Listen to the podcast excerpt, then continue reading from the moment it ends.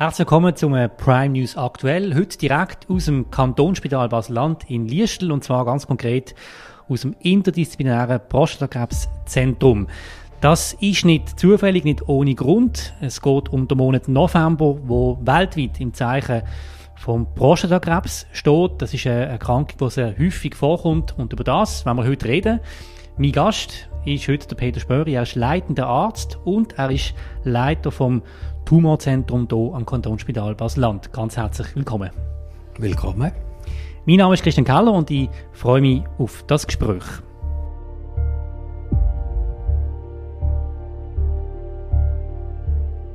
Herr Spöri, ich habe es eingangs schon gesagt, die Erkrankung Prostatakrebs kommt bei Männern häufig vor. Was sind zum Anfang von dieser Interview-Sendung jetzt äh, sind die Statistiken, die man nennen kann? Also der Prostatakrebs ist der häufigste Krebs beim Mann in der Schweiz. Es erkranken etwa 7000 Männer pro Jahr an Prostatakrebs und es ist die zweithäufigste Krebstodesursache. Etwa 1200, 1400 Männer sterben an dieser Krankheit pro Jahr. Das bedeutet, wenn ich die Diagnose bekomme, was heißt das für mich?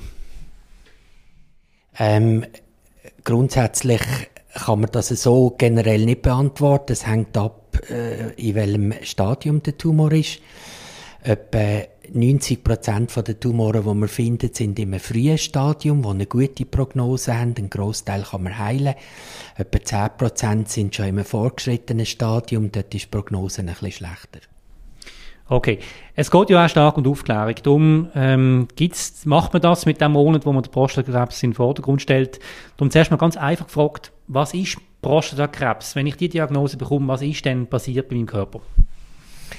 Also Krebs ist grundsätzlich eine bösartige Veränderung von einem Organ und der Prostatakrebs ist eine bösartige Veränderung vom Organ Prostata. Das ist eine Geschlechtsdrüse, die ähm, Samenflüssigkeit produziert und ähm, wo vor allem bei den Männern so ab 45, 50 können bösartig ent, äh, sich, ent, sich verändern. Wie merke ich das, wenn ich das habe? Also ist das etwas, wo ich zu spät merke? Oder gibt es Anzeichen, die klassisch sind, wo man muss sagen, dass das könnte ein Indiz sein? Das ist eben das Problem. Man merkt eigentlich nichts von dem Krebs, vor allem in den frühen Stadien. Und das ist der Grund, wieso eine Vorsorge Sinn macht. Es gibt ähm, Vorsorgeuntersuchungen vor allem bei den Krankheiten, wo man ähm, wo häufig sind und wo, äh, wo keine Beschwerden machen, wo man also mit diesen Untersuchungen kann die Krankheit im frühen Stadium finden. Wie merkt's wie merkt man es, wenn man nicht, keine Vorsorgeuntersuchung gemacht hat? Was sind Schmerzen, die auftreten oder wie muss man sich das vorstellen? Dann merkt man es eben leider erst viel zu spät, wenn ähm, beispielsweise Ableger auftreten sind in den Knochen und anfangen Schmerzen machen oder der Tumor örtlich so gewachsen ist, dass man äh, Mühe hat zum Wasser lösen ähm, das könnte dann Symptom sein. Oder dass man keinen Appetit mehr hat, Gewicht verliert, ähm, die Nacht vermehrt schwitzt. Das sind so Symptome bei den späten Tumorstadien. Jetzt haben Sie gesagt, es ist wichtig, ähm, Vorsorgeuntersuchung zu machen. Was bedeutet das konkret? Sie haben es schon ein bisschen angetönt. Ab welchem Alter, in welchem Ausmaß? Also, es ist eine ganz äh, äh, eine einfache Geschichte. Ähm, das macht normalerweise der Hausarzt. Der tut ähm, Prostata mit dem Finger vom Endarm her abtasten und er tut im Blut einen, einen Wert messen, das sogenannte PSA, prostataspezifischen Antigen. Das ist ein Eiweiß, das Prostatazellen produziert und ins Blut abgeben. Und ähm, wenn der Blutwert erhöht ist, dann zeigt das einfach, dass etwas mit dem Organ Prostata nicht in Ordnung ist. Das macht Sinn bei Männern ab 45. Vorher gibt es eigentlich keinen Prostatakrebs. Männer ab 45, vor allem wenn in der Familie der Vater oder ähm, Großvater Krebs hat von der Prostata und es ab 50, 45, 50 bei Männern ohne ähm, Verwandte in der Familie mit dieser Krankheit. Sie haben jetzt gesagt, man wird dann so abtastet, das tönt nicht so prickelnd. Genau, es ist nicht, es ist nicht angenehm, aber es ist in dem Sinn Ja, völlig. Es ist, es ist harmlos, es ist keine verrückte Sache. Das sagen Sie jetzt als Arzt, aber ich kann mir vorstellen, dass es da schon Hemmungen gibt. Das, das ist logisch. Jede Untersuchung gibt Hemmungen.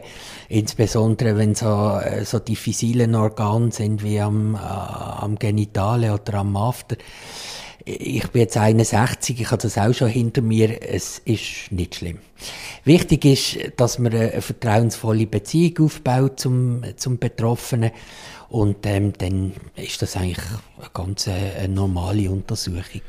Gut, jetzt bevor wir auf die Behandlung würden eingehen, würde ich Sie noch fragen, ähm, Wissenschaft weiß wie viel über die Erkrankung?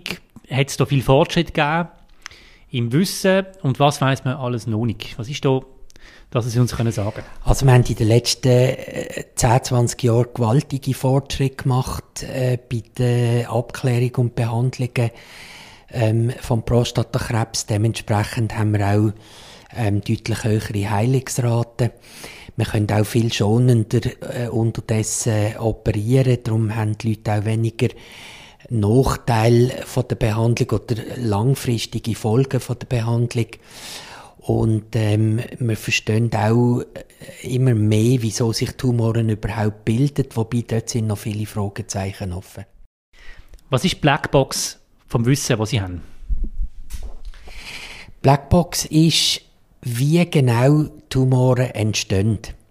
Also es gibt, es gibt zwei Aspekte. Auf der einen Seite ist das Individuum, wo der Tumor drin entsteht. Das Individuum hat ein Immunsystem, ein Abwehrsystem. Und wenn das Abwehrsystem gewisse Schwächen hat, können vermehrt Tumoren auftreten.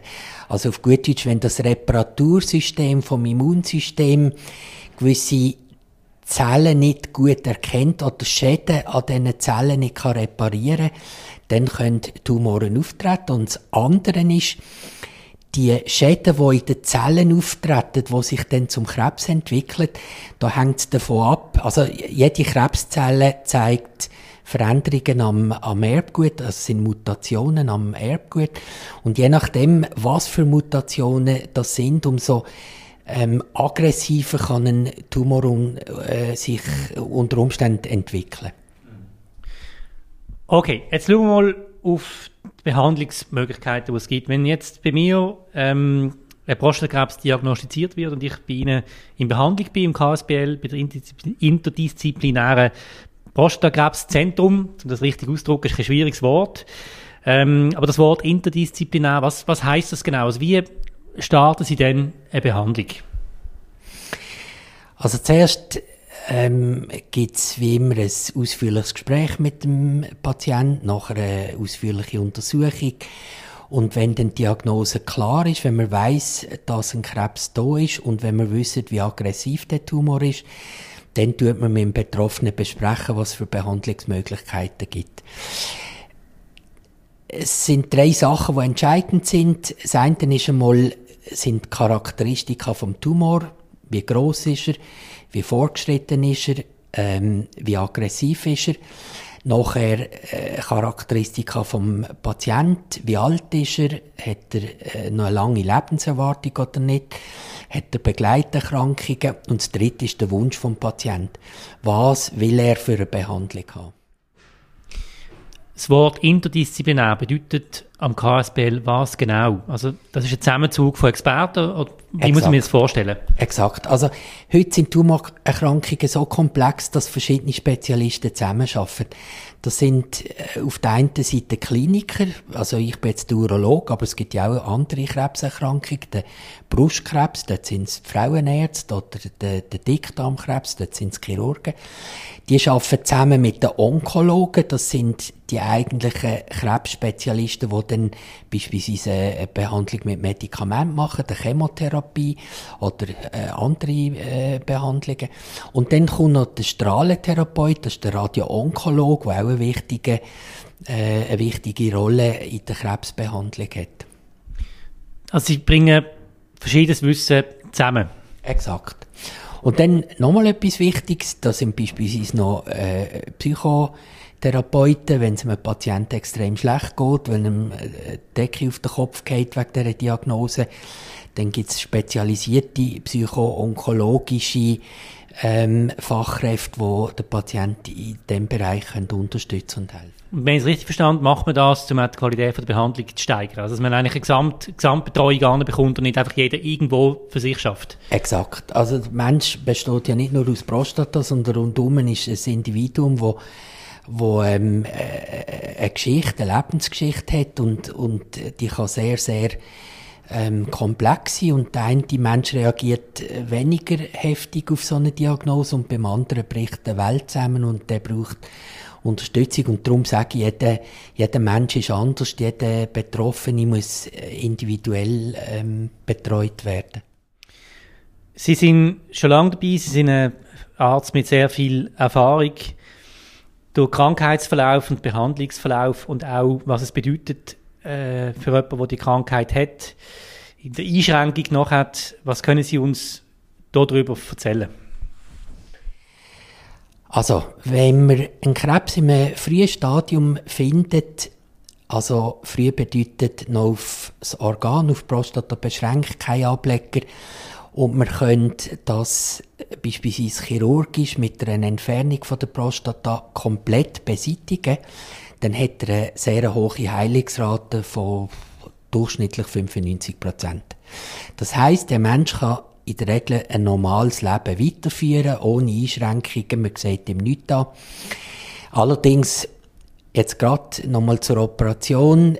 Ähm, jede Behandlung hat unter Umständen Nachteile. Bei der Operation ist es so, dass etwa neun von zehn Behandelten nach einem Jahr trocken sind. Aber bei etwa einem von zehn kann längerfristig äh, eine Inkontinenz, also ein ungewollter Harnverlust bleiben. Das kann sehr, sehr belastend sein. Ähm, das Zweite ist jetzt gerade auch bei der Operation, dass bei etwa der Hälfte der Operierten Sexualität ähm, leidet, in dem Sinn, dass keine spontane Gliedverstiefungen mehr auftreten tun. Ähm, das müssen wir natürlich alles mit den Patienten besprechen vor Behandlung. Und wenn es alternative Behandlungen gibt, die gleich gut sind, also beispielsweise Bestrahlung, dann geht es natürlich auch darum, zu erklären, was Bestrahlung für Vor- und Nachteile hat. Und dann muss der Patient auswählen, welche Nachteile sind für ihn weniger schlimm, was, welche Behandlung wird er lieber haben. Das tut mir, sind sicher nicht einfache Gespräche. Ja, die brauchen Zeit. Das ist wichtig, weil die Betroffenen und die Angehörigen brauchen dann ein bisschen Zeit, um das Ganze erst verdauen und äh, studieren, was will ich jetzt machen, was, was ähm, ist für mich das Beste. Und da ist eben wichtig, es braucht das Vertrauensverhältnis zum Arzt, ähm, dass man ihm wirklich kann, kann vertrauen und, und seine Empfehlungen kann annehmen Wenn das Vertrauen nicht da ist, dann wird es schwierig, jemanden zu, äh, zu äh, zu betreuen und, und ähm, zu beraten. Das Vertrauen ist Grundlage in unserem Beruf, das ist extrem wichtig. Das ist eine gute Überleitung zum Schluss von dem Gespräch. Wir reden nochmal über das Thema Aufklärung. Aus Ihrer Sicht, wie viel wissen die Leute über Prostatakrebs? Es kommt ja sehr häufig jetzt vor. Ist genug Wissen vorhanden? Ja, es hat in den letzten Jahren hat das Wissen deutlich zugenommen. Es gibt auch viel mehr ähm, äh, Öffentlichkeitsveranstaltungen zu dem Thema. Die Männer sind auch interessiert und was man auch sieht, früher ist Vorsorge beim Mann eigentlich nicht das Thema gewesen. Und es wird jetzt mehr und mehr zum Thema, wie, das, wie das bei den Frauen schon lang, lang der Fall ist. Und ähm, das finde ich sehr schön. Und vielleicht, wer weiß, können wir die, den Unterschied zwischen der Sterblichkeit zwischen Mann und Frau, der Mann stirbt in der Regel etwa vier Jahre vor der Frau in der Schweiz. Also die Lebenserwartung beim Mann ist ein bisschen kürzer. Vielleicht können wir durch die Vorsorgeuntersuchungen die Sterblichkeit oder den Unterschied in der Sterblichkeit in der Zukunft ein bisschen reduzieren. Gibt es über Prostatakrebs Aussagen, die Sie immer wieder hören, wo Sie sich darüber aufregen, weil es nicht stimmt? Falschannahmen, die verbreitet sind? Ja, das, das ist so. Ähm, die Leute miteinander sehr viel diskutieren, weil das natürlich Themen sind, die sie interessieren. Und was ganz gefährlich ist, wenn ein äh, Betroffener quasi seinen Fall vergleicht mit einem anderen Betroffenen. Weil jeder Fall ist anders. Jeder Fall ist ein individueller Fall. Und man kann das nicht mit einem anderen Fall vergleichen, weil zum Beispiel das Tumorstadium nicht ganz gleich ist, die Aggressivität vom Krebs nicht ganz gleich ist, andere Begleiterkrankungen vorhanden sind und, und, und. Und darum tun sich dann die Leute ein bisschen gegenseitig Angst machen und erzählen hier Schurgeschichten, die eigentlich nicht berechtigt sind. Wie kann man sich denn das zum Schluss am besten informieren? Wo finde ich Informationen? Weil, was ich auch weiss, die Ärzte haben nicht so gerne, wenn man einfach Google aufsucht und sich dann selber eine Meinung bildet. Das ist so ein bisschen, wenn man dann selber zum Arzt wird. Meine Frage ist da immer, wo habe ich denn eine verlässliche Informationsbasis? Auch wenn ich jetzt nicht unbedingt die Diagnose habe, wo finde ich Informationen? Also es gibt gute ähm, Informationen im, im, Internet. Krebsliga ist beispielsweise, äh, beispielsweise so eine Adresse. Dort findet man gesicherte, ähm, zuverlässige Informationen. Dann gibt es beispielsweise Patientenorganisationen, wo, wir, ähm, wo Betroffene zusammensitzen und über ihre Krankheit diskutieren. So kann man über Erfahrungen ähm, von anderen äh, hören. Und der Arzt ist ein wichtiger Partner, ein, ein Vertrauenspartner, der ähm, auch sollte äh, Ansprechpartner sein. Herr Spöri, ganz herzlichen Dank für das Gespräch. Gern geschehen. Das war es gesehen vom Prime News aktuell, hier direkt aus dem Kantonsspital Basel-Land in Diestel. Ich danke euch herzlich für die Aufmerksamkeit. Wenn ihr den Podcast noch nicht abonniert habt, dann könnt ihr das machen. Das ist ganz einfach. Apple Podcast, Spotify, Google Podcast. Und dann sind ihr immer dabei mit solchen Gesprächen zu der Aktualität oder auch zu grundsätzlichen Themen auf Prime News. Weiterhin einen schönen Tag. Auf Wiedersehen.